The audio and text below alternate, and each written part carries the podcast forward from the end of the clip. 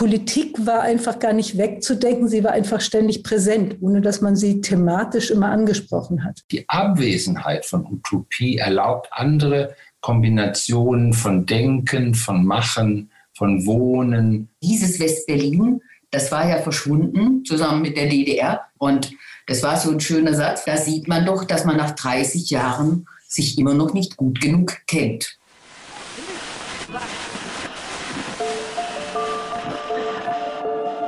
Herzlich willkommen zu Hansa Rauschen, dem Literaturpodcast des Hansa Verlages. Mein Name ist Florian Kessler. Hier sprechen alle zwei Wochen Lektorinnen und Lektoren mit Menschen aus der Welt der Bücher, mit Schreibenden und Lesenden, mit Leuten von anderen Verlagen und aus dem Haus. Es geht um alles, was in Bücher passt und außenrum passiert. Und das ist wirklich nicht wenig. Willkommen zu einer neuen Folge von Hansa Rauschen. Willkommen zu einem Gespräch über den Roman einer Generation. Aber welcher Generation eigentlich? Der viel diskutierte Roman Aufprall von Heinz Bude, Bettina Munk und Karin Wieland erzählt vom Westberlin der 80er Jahre, von einer Welt der Hausbesetzer, Künstler, Lebensimprovisateure, die von heute aus kaum mehr vorstellbar ist und die bis zu Aufprall auch noch nie wirklich nacherzählt wurde. Der Roman erzählt aber zugleich eindeutig auch von unserer Gegenwart, in der vom Künstlerprekariat bis zum Sprechen über Mietenwahnsinn, Ausbeutung und dagegen gesetzte mögliche solidarischere Formen des Zusammenlebens so viele Menschen mit den Themen konfrontiert sind, die Aufprall beschäftigen. Die Schriftstellerin Karin Wieland, die Künstlerin Bettina Munk und der Soziologe Heinz Bude bilden zusammen das Autorinnen-Künstlerkollektiv Bude Munk Wieland. Sie veröffentlichen aber auch nach wie vor als einzelne Personen unter ihrem jeweiligen Namen. Mit ihrem Roman haben sie ein Debüt vorgelegt, das nicht nur ihre Generation angeht. Viel Spaß mit dem Gespräch mit Ihnen, das Ihr gemeinsamer Lektor Tobias Heil geführt hat. Herzlich willkommen in alphabetischer Reihenfolge. Heinz Bude, Bettina Munk und Karin Wieland. Wir haben heute eine etwas ungewöhnliche Folge beim Hansa Podcast. Normalerweise finden hier ja Dialoge statt. Heute sind wir zu viert. Ähm, ich spreche mit zwei Autorinnen und einem Autor, die zu dritt einen Roman geschrieben haben. Der Roman heißt Aufprall, ist im September erschienen. Es ist ein Roman, der im Westberlin äh, der 1980er Jahre spielt, in Westberlin genauer gesagt in Kreuzberg. Und wenn man an Kreuzberg in den 80er Jahren denkt, dann hat man gleich zwei Vorstellungen. Das eine sind die Hausbesetzungen und das andere ist der Aufbruch der Kunst, der damals eben vor allem in Kreuzberg stattgefunden hat.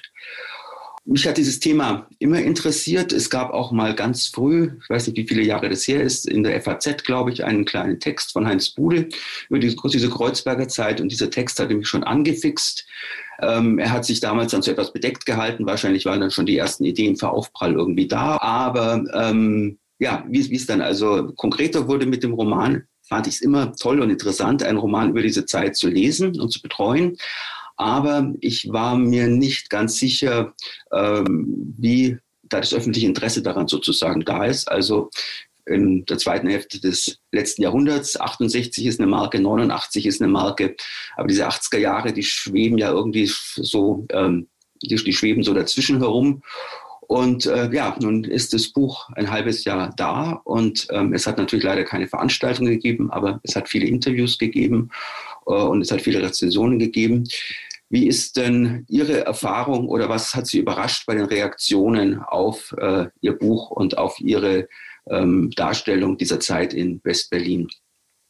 Also zum einen haben wir uns natürlich sehr gefreut über das öffentliche Interesse und auch darüber, dass die Kritiken eigentlich durchweg sehr positiv aufgefallen sind. Auch, dass allen aufgefallen ist, dass wir eine besondere Form gewählt haben. Aber ich glaube, so ein ganz wichtiges Ereignis für uns war, eine Veranstaltung, als es noch Veranstaltungen geben durfte, nämlich im Oktober im Hygienemuseum in Dresden. Da war die Situation die, dass die, ähm, ja, die Museumsleiterin und überhaupt alle, die dort beschäftigt sind, und auch die, das Publikum unglaublich interessiert waren an dem, was in Westberlin in den 80er Jahren gewesen ist. Und sie haben uns das auch so erklärt. Also sie hätten eigentlich gedacht, dass die Eigentumsverhältnisse in Westberlin geklärt gewesen sein. Aus dem Buch lernen Sie, dass die mitnichten geklärt gewesen sind. Und sie wussten auch nicht, waren das jetzt Habenichtse oder waren das Kinder aus reichem Haus, wie sie das eher antizipiert haben, die das gemacht haben, dass es dann eine Mischung gegeben hat, dieser Besetzer, also sowohl aus Habenichtsen als auch als, aus Kindern, mit Kindern aus gutem Hause, hat sie des Weiteren erstaunt. Und sie sagten so schön, wir kannten ja Westberlin nicht. Also wir konnten Miami und den Hunsrück oder was auch nach 89 kennenlernen. Aber dieses Westberlin, das war ja verschwunden zusammen mit der DDR, das konnten sie nicht kennenlernen. Und das war so ein schöner Satz von der Frau Dr. Ilmer. Da sieht man doch, dass man nach 30 Jahren sich immer noch nicht gut genug kennt. Und auch die, also das war eine tolle Veranstaltung und äh, Bettina weiß noch, weil das war ja in der Nähe von Usti, wie die Reise dahin war. Ja, es war ja, wir sind ja dahin gefahren mit dem berühmten EC 176. Das ist, der, das ist wie so ein Magical Train, der von Budapest bis Hamburg-Altona fährt. Ein Zug in solcher Form kommt ja auch in dem Buch vor. Da geht es allerdings von Hamburg-Altona nach Spanien. Und dieser hier fährt eben sozusagen in Wirklichkeit der echte Zug, fährt eben entlang der porösen Ränder Europas und landet dann eben auf dem Weg Richtung Usti, landet er eben auch in Dresden. Und die Dresdner kannten sich eben auch mit, diesem, mit dieser Nachbarschaft von äh, Usti auch gut aus. Die sind halt sehr, sehr nah an der Grenze. Und das war sozusagen auch etwas, was ich dann auch wieder mitbekommen habe, dass es interessant ist, dass die ähm, dass die sich mit dieser Nachbarschaft nach Tschechien doch sehr gut, sehr gut auskennen und vernetzen. Und natürlich war das für uns auch insgesamt sehr schön, weil Peter Richter war unser Moderator. Und er hat jetzt ja auch im Hansa Verlag in diesem Frühjahr ein Buch und er war auch ein ganz großartiger Moderator an jenem Abend, weil er sich natürlich als ehemaliger Hausbesetzer auch sehr gut auskannte mit den Ostverhältnissen, mit den Verhältnissen, was so im Osten passierte. Also als einer, der damals vielleicht nicht unbedingt aktiver Hausbesetzer war, aber einer, der eben in einer rebellischen Jungmenschengruppe unterwegs war. Für diejenigen, die das Buch nicht gelesen haben, welche Rolle spielt denn die damalige Tschechoslowakei in Aufprall? Können Sie es vielleicht in, ganz kurz mal andeuten, ohne allzu viel zu verraten? Ja, die Tschechoslowakei war eben ein doch noch ganz abgeschottetes Land und äh, drei Westberliner Hausbesetzer, Hausbesetzer und Hausbesetzerinnen haben sich aufgemacht, um in Prag ein paar schöne Tage zu erleben. Und auf dem, Rück, auf dem Rückweg sind sie zusammengestoßen mit einem Tra Raketentransporter.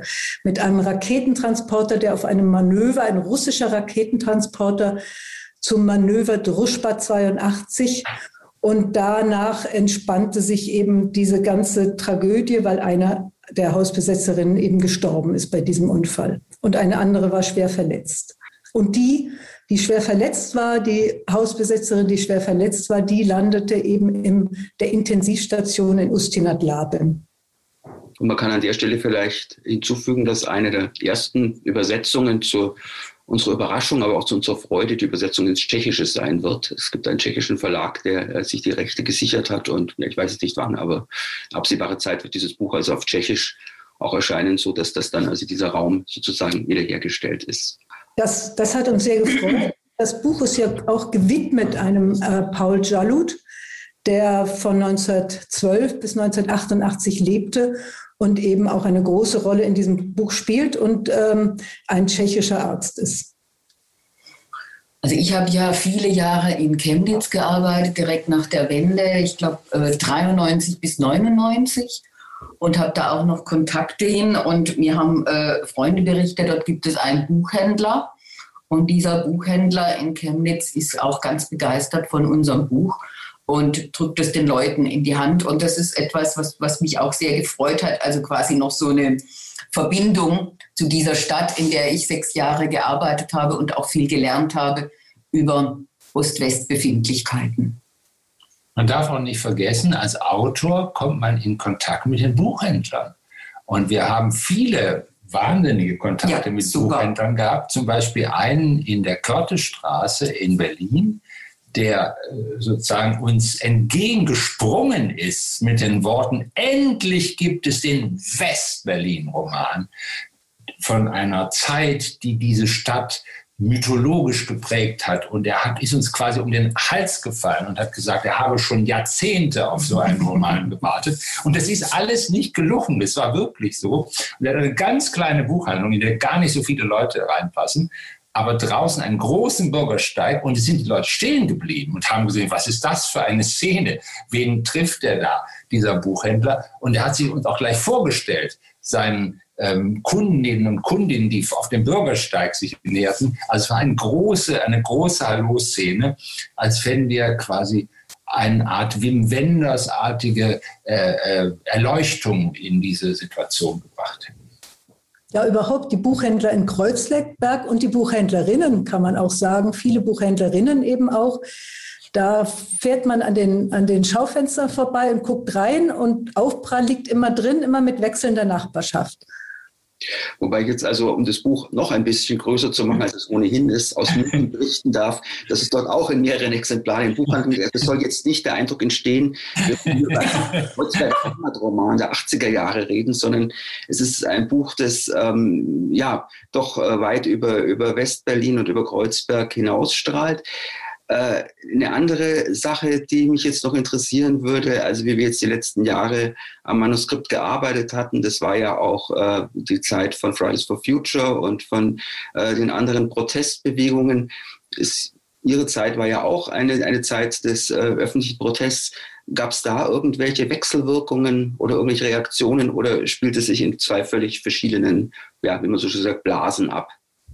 Nein, nein, nein, nein. Also ich kann sagen, wenn man es mal von Generationen her sieht, es gab einerseits die Reaktionen von Leuten, die um die Zeit geboren worden sind, in denen das Buch spielt, die plötzlich ihre Herkunft anders gesehen haben. Jedenfalls haben sie das so gesagt durch das Buch, um es mal sehr auf den Punkt gebracht zu sagen, es war ja also offenbar nicht eine reine Helmut Kohl-Zeit, es war noch etwas ganz anderes da. Es gab eine Idee von rebellischem Leben, von eigenem Leben. Und das ist etwas, was dann auch in, weil einige von denen sind durchaus an diesen Rebellionsgeschichten der Jetztzeit beteiligt. Also es ist auch ein Buch, das versucht, jetzt mal etwas vornehm ausgedrückt, eine Genealogie der Rebellionen nachzuzeichnen. Und die Reaktionen haben uns daran bestätigt, dass der Stil der Rebellion, den wir heute sehen, den wir auch bei Fridays for Future gesehen haben, obwohl sie ganz anders sich ganz anders äußert als bei den Hausbesetzern, aber ein bestimmtes Stil des Rebellierens, der nicht unbedingt gegen das andere insgesamt geht, sondern einen spezifischen Aspekt heraus sich äh, nimmt, dass das sehr viel mit unserer äh, Entwicklung zu tun hat, mit unserer Art des Neinsagens das zu tun hat, wie wir das in den 80er Jahren äh, versucht haben. Also eine ganz eigene Art von Resonanz, die dann wiederum auch bei Leuten zu finden war, die verrückterweise in den, in den 90er Jahren geboren sind, die dann auch nochmal plötzlich ganz überrascht sich zeigen. Das hat es alles gegeben. Das kann, können wir uns gar nicht vorstellen. Ihr habt ja viel mehr in Frage gestellt, als man das in eurer pragmatischen Angepasstheit heute vermuten würde. Na, es gibt ja auch diese, diese Art von Ratlosigkeit des Intellektuellen, wie sie die Figur Thomas im Buch verkörpert, die gibt es ja so nicht mehr heutzutage. Und da, da war es schon, da waren einige junge Männer, die in den 90ern geboren wurden, die ganz äh, begeistert davon waren, weil einfach viele Fragen, die sie umtreiben und auch Lektüre, die sie also die sie beschäftigt, in diesem Buch vorkommt. Also die finden sich in den heutigen Diskussionen nicht so wiedergespiegelt, sondern fand eben das interessant, wie schon gesagt, die Ratlosigkeit des Intellektuellen. Jetzt haben Sie dieses Buch ähm, ja, zu dritt geschrieben und es war jetzt äh, vorhin zu Beginn unseres Gesprächs kein Fehler von mir, sondern ganz bewusst, dass ich Sie sozusagen nicht einzeln äh, vorgestellt habe, sondern nur alphabetisch die Namen äh, aufgelistet habe, um also diesen Kollektivcharakter sozusagen weiter zu kultivieren, auch im Podcast. Jetzt aber doch mal auf die einzelnen ähm, Rollen, das scheint mir schon äh, ganz wichtig und jetzt bezeichnend zu sein für das Buch. Es ist also auf der einen Seite ein Soziologe, auf der anderen anderen Seite eine Künstlerin. Und worüber wir noch nicht gesprochen haben, was wir noch nicht erwähnt haben, dieses Buch enthält eben auch Zeichnungen von Bettina Munk. Und es ist dann in alphabetischer Reihenfolge drittens eine Historikerin und Schriftstellerin. Und diese drei Rollen haben sich dann eben äh, vermischt in, diese, in dieses Schreibkollektiv das dann diesen Roman äh, eben hervorgebracht hat. Aber es erscheint mir doch wichtig, dass eine Künstlerin dabei ist, denn wie gesagt, das eine waren die Hausbesetzungen, das andere war die Kunst, was eben in Kreuzberg damals eine Rolle gespielt hat. Wie hängt das eine mit dem anderen zusammen? Die Kunst in Berlin aus den 80er Jahren wird ja erinnert an, als die Kunst der Wilden, der jungen Wilden.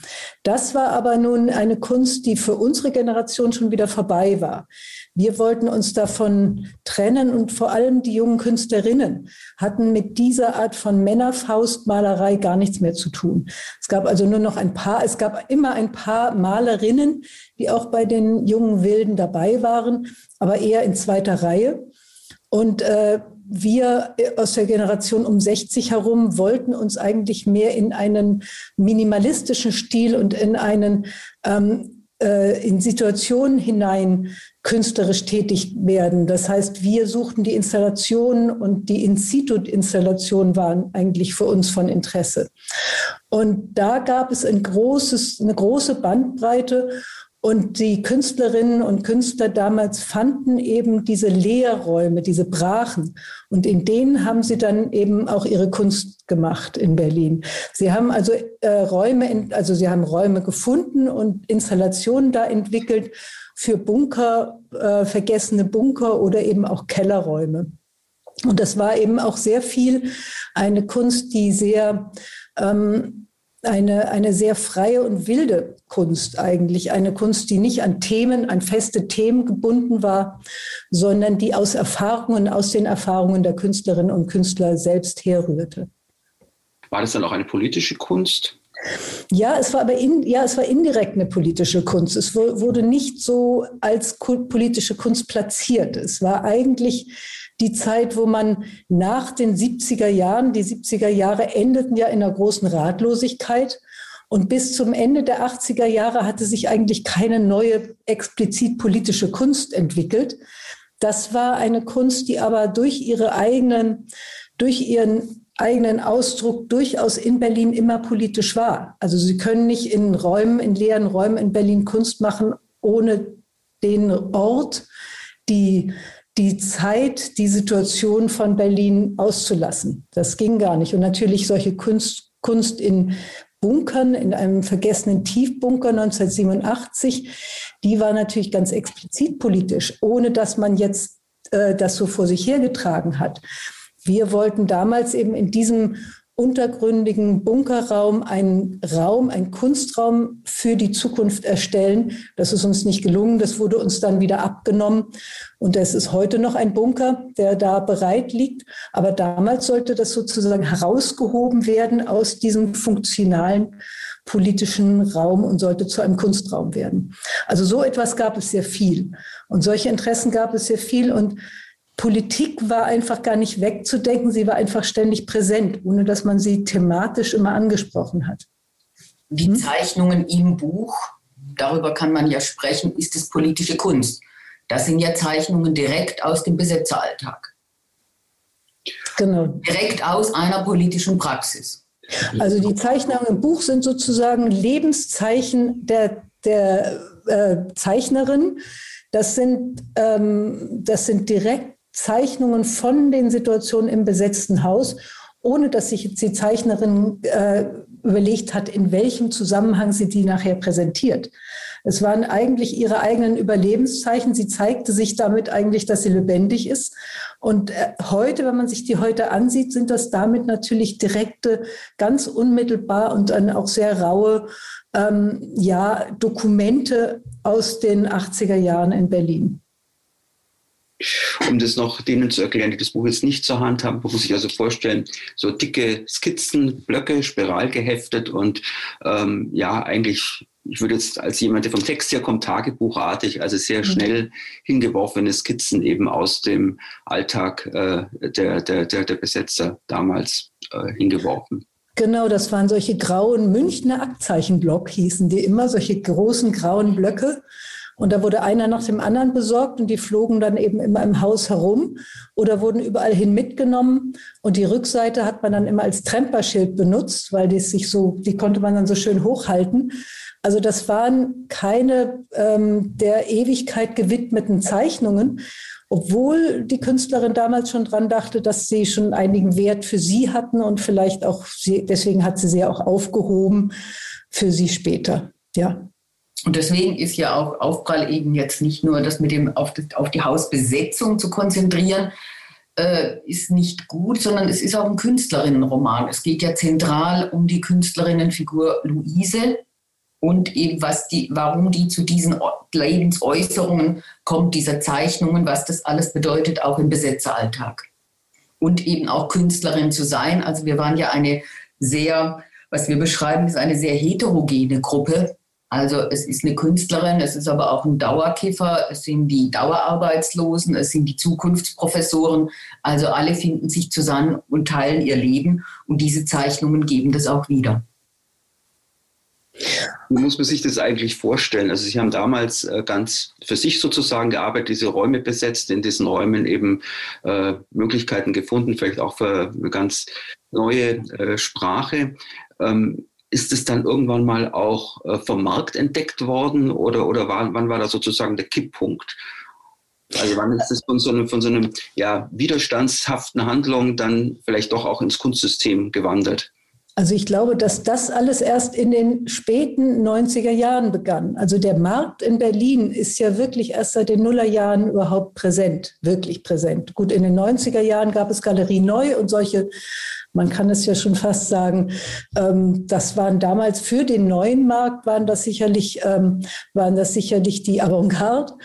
Ähm, und die, die, aber in den 80er Jahren gab es kaum Galerien, die junge Leute ausgestellt haben. Es gab natürlich die Galerien, die ähm, Kunst aus den 70ern gezeigt hat, Galerie Poll und es gab natürlich Springer und solche Galerien, die sind wesentliche Galerien in Berlin gewesen. Aber für junge, aufstrebende Künstlerinnen und Künstler blieb eigentlich nur Köln. Man ist wenn man etwas werden wollte, umgezogen und dann nach Köln umgezogen. In Berlin blieben diejenigen, die sich gesagt haben, ähm, den Markt in Köln, da in den Klüngel komme ich sowieso nicht rein. Ähm, ich versuche das hier und ich versuche hier sozusagen mit meiner Erfahrung, mit meinem Leben eine, eine ähm, Kunst zu aufzubauen, eine, eine Gruppe mit an Gleichgesinnten zu finden und eine, ein, ein, ein Lebensgefühl zur Kunst zu machen, die eben dann auch nur ganz explizit nach Berlin passte. Es gab dann eben auch Performances und Aktionen. Da kommt ja auch in, im Buch die, ähm, der, eine Aktion, eine Performance vor, das Ausrollen eines roten Betonteppichs vom Kühlschrank zur Tür. Das war eben auch so eine spontane Fluxus, Fluxusaktion, eine Aktion, die in der Tradition der Fluxuskunst ähm, erdacht wurde und die nur deswegen entstanden ist, weil ein Betonmischer verweist am Straßenrand stand. Den konnte man dann in die Galerie ziehen, in den Kunstraum ziehen. Dann hat man dann hat man äh, Beton und Farbe sich geholt und hat dann am Abend diesen Betonmischer angeworfen und hat dann einen Betonteppich vom Kühlschrank zur Tür gelegt als Performance. Und solche Dinge waren natürlich etwas, das ist ja jetzt nicht neu. Das war auch damals nicht, auch damals war man nicht die allererste, die so etwas gemacht hat. Aber es zeigt ja schon so eine große Freiheit, die man hatte in, den, in der Art und Weise, wie man sich ausdrückte, was man machen wollte. Es waren immer auch welche von der Literatur, der Philosophie mhm. dabei. Also das waren keine getrennten Sparten, muss man sagen. Also bei so einer Aktion, wie die Bettina beschrieben hat, kamen dann alle zusammen. Und das gehörte dann, also diese Künste haben sich auch berührt. Das kam ja jetzt heute nicht mehr unbedingt so vor. Also was die Literatur und die bildende Kunst, wo es da Berührungspunkte gibt oder Überschneidungen oder ja, und man muss ja auch sagen, es war ja der Versuch, in der Abwesenheit von Utopie ein anderes Leben hinzukriegen. Und die Abwesenheit von Utopie erlaubt andere Kombinationen von Denken, von Machen, von Wohnen und von Erfahrungsfüllen, äh, die man finden kann. Also das ist, glaube ich, etwas, was man vom Lebensgefühl sich vor Augen führen muss. Also Aufprall ist auch ein Aufprall in eine andere Welt, die nicht schon gleich theoretisch vordekliniert ist, sondern die anders äh, erobert, anders gedeutet, anders experimentiert werden muss. Also im Grunde etwas, was heute gar nicht so einfach zu verstehen ist, dass mit der Abwesenheit von Utopie ein anderes Leben behauptet werden konnte. Und das ist in der Kunst, kommt in der Kunst zum Ausdruck, in der Philosophie, natürlich ja. in, diesem, in der, der Merbe vom Verlag spielt dabei eine große Rolle, auch in dem Buch eine große Rolle. Es gibt auch äh, quasi in der Art und Weise, wie man studiert hat, wie man Studieren und Besetzen zusammengebracht hat. Also das ist, glaube ich, eine der Kerngeschichten, die hier deutlich geworden ist, auch als eine Lebenswelt einer Generation, die dann späterhin doch, glaube ich, allein schon ihrer Größe wegen, also das sind jahrgangsstarke Generationen, die dann eine ziemliche Prägemacht auch für die spätere Bundesrepublik gehabt hat. Das wäre vielleicht ein schöner Anfang für den Schluss unseres Gesprächs. Was bleibt davon denn übrig? Von, von dieser, oder wo, wo spürt man diese Prägekraft heute noch? Nein, wir haben das in der Reaktion auf unser Buch ganz deutlich in der ganzen Debatten um die Stadt jetzt erlebt. Die Frage, auch jetzt ganz konkret in der Pandemie, wie muss sich die Stadt wieder neu definieren? Und da sind viele haben wieder zu diesem, zu, haben zu diesem Buch gegriffen und haben gesagt, wie ist eigentlich da eine Prägesituation gewesen, die die Stadt neu versucht hat zu definieren? Wie geht das eigentlich? Was gibt es eigentlich für Arten des gemeinsamen Lebens, die man neu erfinden kann, neu ausprobieren kann? Und das ist etwas, denke ich, was äh, sehr davon geblieben ist, ein existenzieller Experimentalismus, der wahrscheinlich heute, wenn dann irgendwann mal diese Pandemie vorbei ist, sehr viel wichtiger wieder werden wird.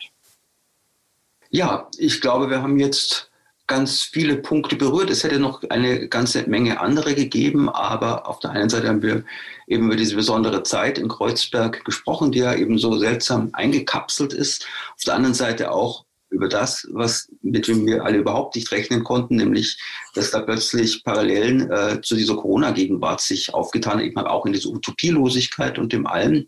Für diejenigen, die das Buch schon gelesen haben, war es, glaube ich, ein interessanter Kommentar und alle anderen, die zugehört haben, hoffe ich, dass Sie jetzt sich möglichst schnell das Buch besorgen. Vielen Dank an Sie alle. Das war es für heute mit dem Podcast Hansa Rauschen. Das waren viele Worte für viele interessante Dinge. Bis zur nächsten Folge und danke fürs Zuhören.